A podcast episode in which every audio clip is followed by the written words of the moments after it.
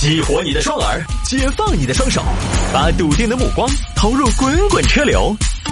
给我一个槽点，我可以吐槽整个地球仪。微言大义，换种方式纵横网络江湖。来喽，欢迎各位继续回到今天的微言大义。有听众朋友说摆一下这个，探哥，你对给十五岁的孩子买手机有什么看法？我这我能有什么看法？你是要我站在十五岁的孩子的角度来聊这个话题吗？现在我觉得这个年代再来聊这个呢，有点略微显得有些过时，就没必要。因为这个话题呢，如果前几年我们聊，我觉得可能还有不同的看法。我觉得那个时候我可能会有不同的看法，但是这两年其实再来聊这个话题，这个年代来说哈，这个社会环境来说，就显得没什么太大意义。因为说实话，十五岁。十五岁基本上初三了，上高中了。我说实话，你不买手机可能都有点不现实。据我了解，周围我认识的一些小朋友上高中，基本就人手一台手机了。你这个没法避免，你给不给他买，他都会想办法去接触一下这些东西。他没得，他就找同学的耍。你不给他买，哎，他说不定他压岁钱，压岁钱拿来又买。有些娃一年压岁钱，他几千块钱他自己也可以买的哦，不行他就买个二手的嘛。平时省吃俭用，上高中这个阶段，你父母多少不少给点零花钱嘛，给点零花钱他省吃俭用，一个一个省下来去买个撇点二手机，他也有手机用。同学都有，他没有。同学有时候周末靠手机联系一下，发个短信，你不给他一个，他没法活在一个真空的环境当中。你说这儿又不是啥子偏远山区，对不对？这是成都的嘛。The city is Chengdu，那没法整啊！新一线城市，孩子们，城里孩子们到高中阶段，谁还没个手机？所以这两年再来谈什么十五岁买手机有什么看法？其实能有什么看法？买呗。然后不外乎就是控制一下时间嘛。现在学校是不准带手机进去的，所以这个呢倒是不必担心在课堂上，主要在校，主要就是什么呢？下来了之后，出了学校，爸妈可能要想好规矩。每天是不是比如玩手机有个时间，晚上九点半到十点可以玩一下，然后这个规矩呢一定要严格执行。周末几点到几点可以用一下，平时看是不是，呃，密码自定，然后家长呢来帮着保管手机，这个可能呃才是现实的，就是你只能只能输不能赌，你赌不住，你怕他耍手机，所以不买。现在这个环境不太好操作，现在的娃娃四五岁就各种电话手表了。那个顶配的都要两千块钱。那天我们家娃，他自己在家换了一个自己的手机，哦，我发现他那个手机上各种 app、app，他都知道干嘛的。他就问我，他说你要用哪个程序？我说盒马，他就假装在上面点一下。你在盒马里边想要买些什么？你他还知道盒马是买东西的，没法避免。所以简单的解决办法呢，就是可能把规则定好，然后什么时候可以用一会儿，那平时呢就干脆根本不要带。那如果从深层次的解决办法来说，因为相对来讲呢，我刚才说的这个方法规定使用时间其实比较的表皮，而且也很很难完全的执行到位。但是从深层次的解决办法来说，这个就比较漫长，也相对来讲呢，让家长操心一些。而且你工作要坐在前边，就手机好耍是为什么？还不是因为他没耍过比手机更好耍的。手机是比较简单好接触的一种耍法。对吧？你看 C 罗在场上踢球，他不会至于想摸个手机出来耍一下。你到场地里边开卡丁车，你不会想，哎呦，这个时候我拿出手机来打极品飞车应该更好玩。手机是大家现在娱乐休闲离不开，但手机所有的娱乐休闲方式，它都有一个最大的优势。它的最大的优势不是说它多么的好玩，它最大的优势是短平快方便。就不管是游戏也好，还是追剧也好，还是聊天也罢，就是什么呢？手机娱乐成本低，获益快，就是你用非常小的成本就可以获得一定的满足，并不是说这个满足会很大很有意思，而是它成本很低。这样的话呢，就显得性价比很高了，所以大家愿意沉浸在手机的世界里。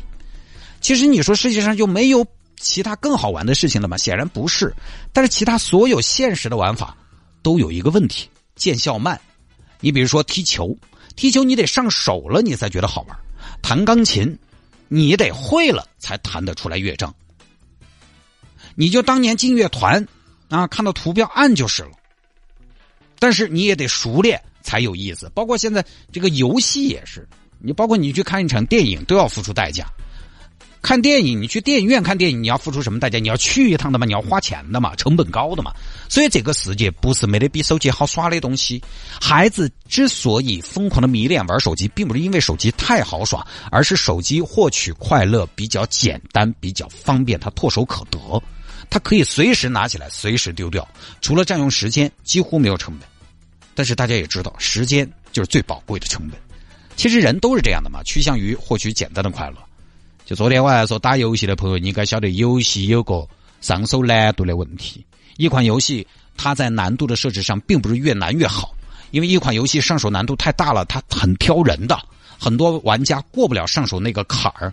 他大半天如果打这个游戏没有进度，死几十次他都过不去，他就会怎么样？他就不玩了，他都没真正的入门，他就放弃了，自然看不到打过这个坎儿之后我所能获得的。更广阔的一片天地，所以呢，手机就是这样的，并不是说它乐趣有多大。毕竟手机的乐趣其实很单一，主要就是视觉上的，它也不立体。它最大的优势就是让乐趣唾手可得，让乐趣变得简单。如果你有一个或者一些很立体的乐趣的爱好，呃，很立体的乐趣或者爱好，其实你真不会觉得手机的乐趣有多好。手机也可以拍照，相机它也可以拍照。该玩相机的，他还是要玩相机。相机的乐趣其实显然更立体、更有深度一些，但是呢，确实获取相机的乐趣，你付出的也更多，你要花更多钱，然后你去更多地方，走更多的路，花更多的精力，而且如果是直出的话，就是直接出片都不 P 的话，相机可能还没有手机拍出来那么的讨喜，因为手机都会有优化嘛。所以我就觉得要带孩子体验一下那些获取乐趣并不容易，但是入了门又很爽的事情，千万不要让他们那么快的去获取乐趣，一哭就丢个零食，一闹就开个电视，这个应该是从小长大漫长的过程中家长应该做的事情。前段时间，四川大剧院上了一部戏很火，但是那部戏呢是上下半场，从两点半看到晚上十一点半，那么长的剧，如果你看不进去，走到就很恼火的嘛。但是看得进去的人，他从中所获得的乐趣和感受以及震撼，会比你在手机上干个啥要深刻的多。但是票贵、花钱多、时间长、耽误事儿，基本看那个要请一天假。所以很多朋友一看，我还不如在家里边玩一下手机，我就看那干嘛呀？再举个再简单不过的例子，孩子学自行车嘛，因为我们家姑娘刚学会，我就说一下。前段时间教我们家姑娘骑自行车，她骑一下她就不想骑了，她说这个车没有辅助轮，我想要个辅助轮。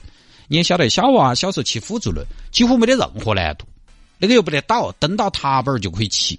但是你也知道，有辅助轮的自行车，它根本就骑不快，更没有办法去尝试一下越野啊、全地形啊这种。